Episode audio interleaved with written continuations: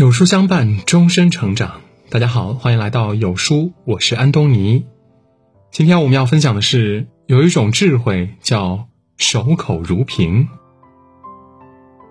荷兰哲学家巴鲁赫·斯宾诺莎曾说：“人类最无力控制的，莫过于他们的舌头；而最不能够做到的，便是节制他们的欲望。”深表赞同。伶牙俐齿当然是好事儿，但是那些不分场合、不顾情面、自以为是的发言，除了制造尴尬，还令人厌烦。真正有智慧的人，懂得在恰当的时候沉默不语，守口如瓶。古人云：“前事不忘，后事之师。”生活中对于发生过的事，人们喜欢复盘和反思，以便从中获益。但是总结常常演变成了追问。你到底是怎么想的？你为什么不听我的？你为什么这么愚蠢？这是一种智慧不够的表现。真正聪明的人会明白，事情发生了就是发生了，做再多追问都于事无补，且有害无益。曾看过一则新闻，一位妈妈因为忙着照顾孩子，忘了关电吹风，因为离开太久，电吹风爆开，引燃床单、靠枕，一瞬间滚滚浓烟肆虐，屋子里烧得一塌糊涂。床只剩下骨架，墙体裂开了深痕。看到刚刚装修好的房子付之一炬，这位妈妈非常自责，而她的丈夫却轻描淡写：“没事的，人没事就好，大不了重新装修，我们又可以住新房子了。”新闻评论区网友纷纷感叹：“这个男人太温暖了。”的确如此，他没有责备妻子做事情不知道轻重缓急吗？他没有嘲讽妻子。基本的用电知识你不懂吗？他没有抱怨妻子，烧成这样要浪费多少钱呀？因为看到了妻子的伤心和自责，因为知道家不是讲理的地方，因为明白房子没了可以重新装修，爱没了再无可能回头，所以他除了安慰什么话都不说。这种承担和胸怀叫人感动。确实，火灾已经发生了，损失已经造成了，肇事者已经知错了。如果追根究底，情况也不会逆转。不如沉默一点儿，把那些话咽下，选择理解和宽慰。人无完人，事无至境。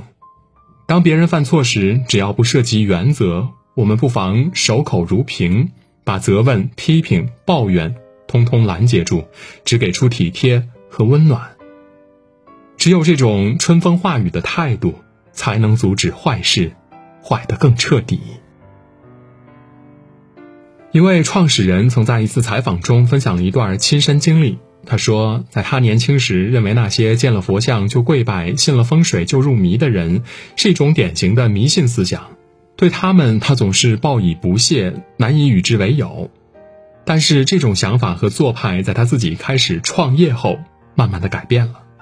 因为他看到创业很难，风险很高，责任很重，巨大压力之下，人都会不自觉地寻找排解的方式，而信迷信只不过是解压方式的一种。他总结说自己信不信那一套不重要，重要的是一定要管住自己，不对别人指指点点、妄评妄议。确实，世间任何一种生活方式都是当事人的选择，只要不伤及旁人，不触犯法律。就应该得到尊重。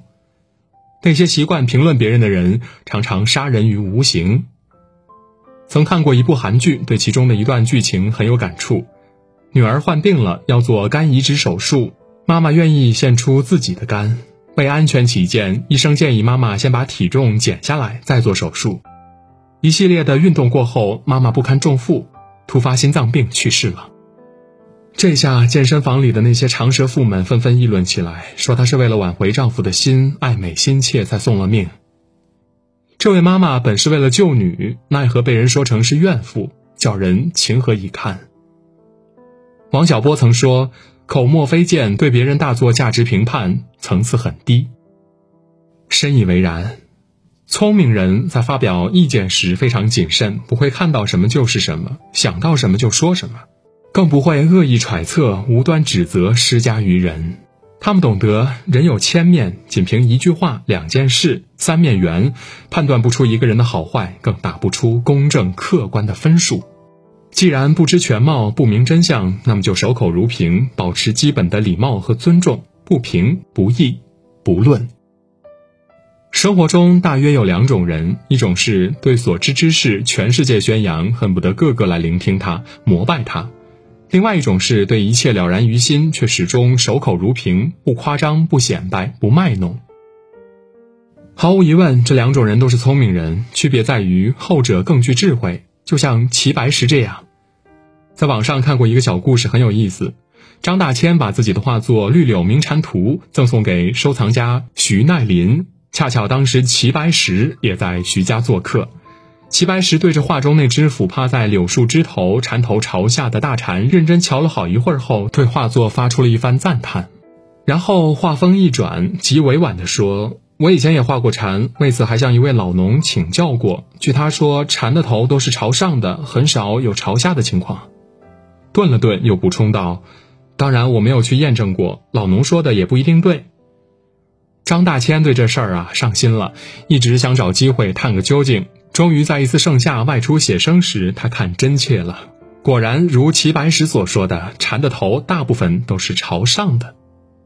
张大千连忙把自己的观察结果告知齐白石，谁知齐白石认真听完，淡笑不语。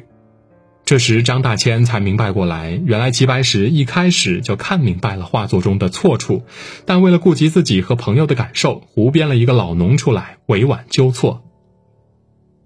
作家毛姆曾说：“你要克服的是你的虚荣心、你的炫耀欲和你时刻想要冲出来、想要出风头的小聪明。”齐白石就是这种不虚荣、不炫耀、不愿出风头的人。世间事来来去去，无非那几件。能看破的人是聪明人，但看破不说破才是智者。这需要一颗慈悲心，有难得糊涂的淡定，更有知世故而不世故的赤诚。季羡林曾说：“假话全不说，真话不全说。看破不说破，人品信得过。”周国平说：“比起滔滔不绝、口若悬河的人，有时更喜欢和不爱说话的人待在一起。恰到好处的守口如瓶是一种大智慧。事过不追问是信任和爱意，知人不评人是尊重和包容，看破不说破是体贴和周全。语言可以是铠甲，助力我们骁勇上阵；也可以是匕首，撕扯我们走进荆棘。”如何用，何时用，全看我们自己。愿我们都真正懂得“雄辩是银，沉默是金”的道理。古语常说：“水深不语，人稳不言。”沉默才是最高的人生修行。今天有书君向你推荐一个优质的阅读平台——轻读实验室，每天一篇观察社会的深度文章，更有精彩的人物故事、长知识的热门好书。长按识别下方二维码，关注轻读实验室。关注后，在对话框输入“书单”，免费领取人生必读的两百本好书吧。好了，今天的文章就分享到这里。如果您喜欢今天的文章，或者有自己的看法和见解，欢迎在文末留言区和有书君留言互动。想要每天及时收听有书的暖心好文章，欢迎您在文末点亮再看。觉得有书的文章还不错，也欢迎分享到朋友圈，或者将有书公众号推荐给朋友们，这就是对有书君最大的支持。